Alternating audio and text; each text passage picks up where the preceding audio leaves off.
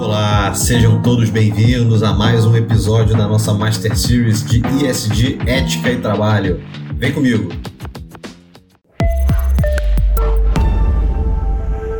Meus amigos, chegamos enfim ao nosso season finale, nosso tão esperado episódio final da nossa Master Series de ESG Ética e Trabalho. Foi uma jornada longa, falamos muito sobre o que é a ética né, do trabalho, quais são as correntes éticas, como se perseguir a ética da excelência, desenvolvimento das virtudes, como é que as empresas poderiam, de certa forma, construir um ambiente virtuoso para bem receber os seus colaboradores. Por outro lado, como é que os próprios colaboradores poderiam justamente buscar esse, trabalho com excelência, buscar um próprio um autodesenvolvimento. Então falamos bastante coisa e agora no nosso episódio final eu queria propor um exercício a vocês, uma grande reflexão final com um caso concreto, um caso que é ensinado nos principais programas de MBA do mundo, nas disciplinas de ética empresarial desses grandes programas, que é o caso do SADU. Eu vou contar para vocês o caso, depois eu vou propor algumas reflexões aí individuais. Primeiro, acho que vale comentar o que, que é um SADU. Sadhu é um asceta no hinduísmo. É alguém que decide viver uma vida espiritual muito profunda na, na religião hindu. Alguém que se desvincula dos seus bens materiais, muitas vezes faz sacrifícios fortes para professar sua crença, é, alguns até vivem isolados, então é uma figura muito uh, mística, muito, uh, muito valorizada dentro da cultura do, do hinduísmo. E tem um caso, então, um caso concreto, né, um caso que foi publicado em, na Harvard Business Review, já saiu algumas, já saíram reportagens sobre ele depois, o próprio é, narrador do caso depois dando entrevistas, né, sobre como que aquilo fez ele refletir ao longo da vida dele. Então eu até recomendo que vocês é, procurem na internet depois para ler o caso real, o case do, do Sadu. É, é fácil de encontrar procurando.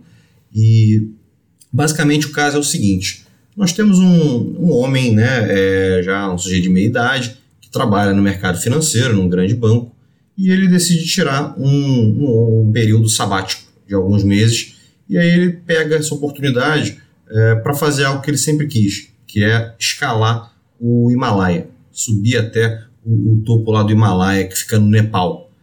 E ele está lá, é, ele vai junto com um amigo, um amigo que é antropólogo, também uma pessoa bastante religiosa, é, nessa trajetória que duraria 60 dias para chegar até uh, é, 18 mil pés, salvo engano, ali no, no, no pico do, do, do, Himalaia, dessa trilha que eles iam seguir. Então, ele já tinha tentado né, uma vez, uh, alguns anos antes, e aí uh, teve um, um, problema pulmonar sério, né, essas, essas caminhadas, essas escaladas são bastante desgastantes, né, então muita gente não consegue, muita gente até é, chega ao seu extremo ali, né? Alguns até morrem, enfim, é, ou por condições climáticas ou por algum deslizamento. E ele já tinha tentado uma vez, não havia conseguido, decidiu retornar para realizar aquele sonho dele de fazer a escalada. E, enfim, já ali mais da metade do caminho havia, havia sido percorrido né, por ele, pelo amigo e pelos guias e, e pessoas que estavam com eles, quando de repente, um belo dia, um, uh, um, um neozelandês, uma pessoa ali é, desconhecida, é, chega uh, próximo do grupo deles né, e traz, ele vinha carregando nas costas um homem seminu, é, descalço, que era justamente o Sadu, esse homem sagrado indiano. E ele joga o Sadu ali aos pés do, do, do grupo, né, aos pés do narrador da história, e fala: Gente, olha só, eu fiz o que eu podia, esse homem estava aqui é, quase, quase nu, deitado no gelo, sofrendo de hipotermia eu trouxe ele para cá, desci alguns pés aqui, né? Desci até onde vocês estavam. Tá aqui, vocês têm aí carregadores, né? Pessoas que carregam as malas, vocês têm guias, então vocês têm muito mais condição de tomar conta dele do que eu. Então eu já fiz o que eu podia, estou indo embora. E aí eles pegam, tomam o pulso do Sadu, né? Veem que o Sadu ainda está vivo.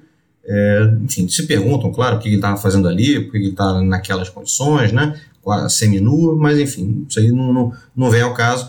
E aí uh, eles pegam, né, começam ali o, o grupo do, do, narrador da história, né, outras pessoas ali, alguns suíços que estão junto com ele, é, colocam, tiram algumas roupas né, da mochila e, e vestem o Sadu né, logo de imediato. É, e aí, enfim, o Sadu tava, não era capaz de andar naquele momento, estava vivo ainda, né? Tiraram o pulso dele, mas, é, enfim. E aí eles jogam, colocam, levam o Sadu também um pouco mais para baixo da, da montanha e é, entregam também o Sadu para um outro grupo, é, um grupo ali de, de, de japoneses também que estavam ali na, na, na, trilha, né? É, e aí os japoneses também dão comida, dão bebida ao Sadu, né? E, enfim, aí a última vez que alguém vê o Sadu, ele está ali é, vivo, mas bastante apático, jogando pedrinhas num, num cachorro que, que, tinha assustado ele, né? Enfim, claramente é, desorientado e apático, mas ainda vivo, né? O que tudo indica. Então, assim, a verdade é que uh, não se sabe se o Sadu sobreviveu ou se ele morreu. Então, essa, essa parte da história ninguém veio a saber, pelo menos não é contado. E aí, o fato é que o narrador da história é, chega a, ao topo né, do, da escalada e uh, logo depois o amigo dele, que havia é, tentado pelo menos ajudar o Sadu, pedido aos guias para ajudarem ele a, a, carregarem o Sadu até o, o, né, lá para baixo da montanha, né, e, e, não foi atendido nesse pedido dele, é, ele chega também um pouco depois e aí dá uma bronca no, no, no narrador da história falando algo do tipo: como é que você se sente ao contribuir para a morte de um ser humano? E aí o, o, o homem vira e fala: Mas o Sadu tá morto? Aí ele falou: Não sei, talvez não, mas é muito provável que ele. É, é muito possível que ele tenha sim morrido. E aí os dois ficam num, num debate, né? E aí o, o próprio é, amigo né, do, do narrador da história fala que o que aconteceu ali é um, é um bom exemplo né, de, de ruptura entre a ética individual e a ética corporativa, né? Que a verdade é que ninguém se dispôs a assumir a responsabilidade final pelo Sadu, pela vida do Sadu. Estava todo mundo ali, talvez fazendo, uh, talvez um, um, um, fazendo um pouco, né? Fazendo talvez o mínimo, talvez o suficiente para garantir que ele não morresse, mas ninguém realmente bateu no peito, se colocou como responsável pelo, pelo Sadu e deu um jeito de levá-lo até algum local seguro, em definitivo, né? Enfim, para fora até da, da escalada, da trilha. E, enfim, é, e aí o, o, o, narrador da história, né, ele retruca, ele fala, não, mas olha só, todo mundo ajudou de alguma forma. Né? Um deu comida, outro colocou a roupa e etc. É, e ele estava vivo, a verdade é que ele estava vivo, ele não estava mais em perigo, supostamente. Né? Então fica, fica esse, esse debate. É, e aqui, enfim, o, o fato é que uh, a história está aí, né? O, se o Sadu morreu ou não, nós nunca vamos saber, mas é, o próprio narrador da história, depois, ele, anos depois de ter contado essa história, né? É, ele deu outras entrevistas dizendo que aquela pergunta né, sobre o que aconteceu com o Sadu, o que ele deveria ter feito, né, é uma pergunta que voltava à, à cabeça dele recorrentemente. Né? E, e aí, na época, uh, uma das, um dos pontos que ele coloca né, é, para o amigo dele é: bom, mas é, qual é o limite da nossa responsabilidade né, numa situação como essa? Nós temos ali o nosso próprio bem-estar para se preocupar.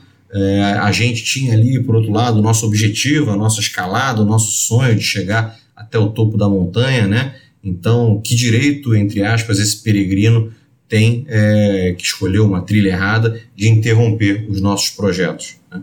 É, enfim, e aí ele fala que isso depois sempre martelou na cabeça dele se ele estava certo, se ele estava errado. Né?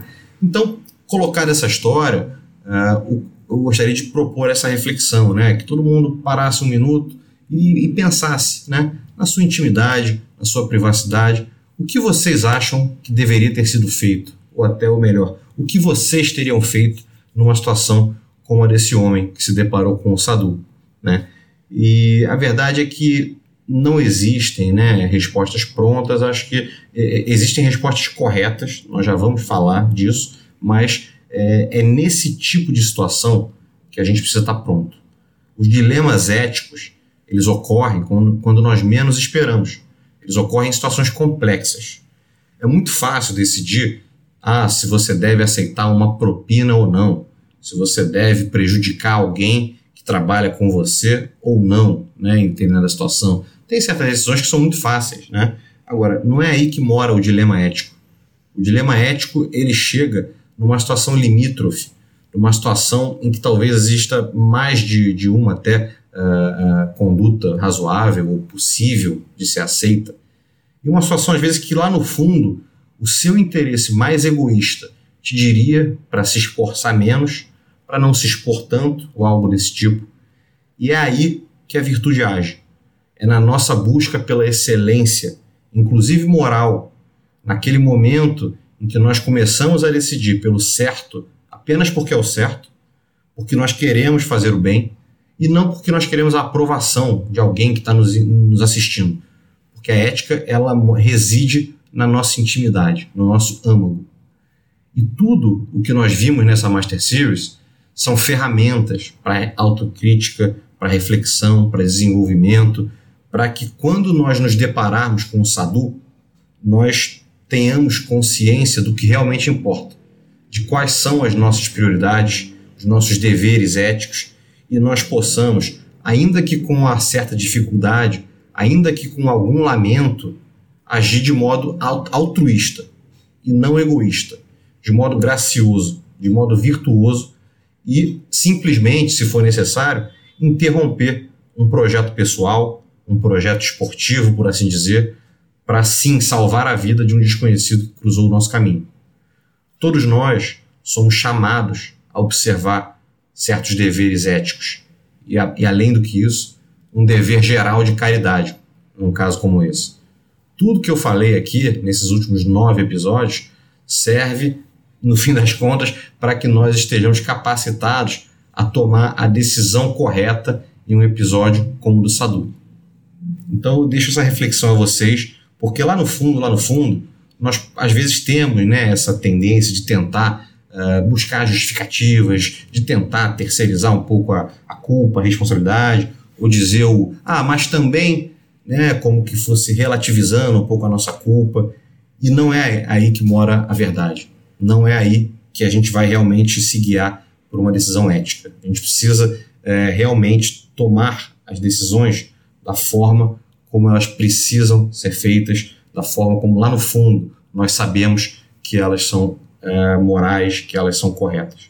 E notem bem, isso aqui não é um incentivo para que ninguém julgue uma outra pessoa, para que ninguém recrimine uma outra pessoa que eventualmente responda esse caso do Sadu de uma outra forma. Ou que realmente, ou que às vezes tome uma decisão errada, que erre, cometa um erro. Né? Nós já falamos muito aqui sobre o erro dessa cultura, né? o equívoco dessa cultura do erro zero, o equívoco de uma cultura de julgamento. Tudo isso está errado. Na verdade, o que a gente precisa é oferecer amizade, oferecer conselho quando cabível, e a última coisa que nós devemos fazer, portanto, é, é agir com soberba, dizendo que a decisão de A ou de B é condenável, porque a verdade é que nenhum de nós pode afirmar que tomaria uma decisão diferente até ser realmente chamado a provar. E eu espero sinceramente que a maioria de vocês nunca se depare com uma situação tão extrema como a do Sadu, por exemplo. Mas como tudo na vida, muitas vezes a gente precisa treinar, a gente precisa se preparar para alguma coisa mesmo sabendo, mesmo sabendo que existe uma chance bastante razoável de nós nunca precisarmos usar. Porque se nós precisarmos, a verdade é que a gente só vai ter uma chance e talvez alguns segundos ou minutos para tomar aquela decisão de uma forma correta. Então, eu deixo essa última reflexão com vocês e, meus queridos, foi um grande prazer estar com todos vocês. Espero que vocês tenham gostado da nossa Master Series e que vocês possam ouvir, refletir, ouvir de novo e, quem sabe, aplicar muitas das dicas, das provocações que nós fizemos ao longo desses 10 episódios. Vamos com tudo, até a próxima e um grande abraço.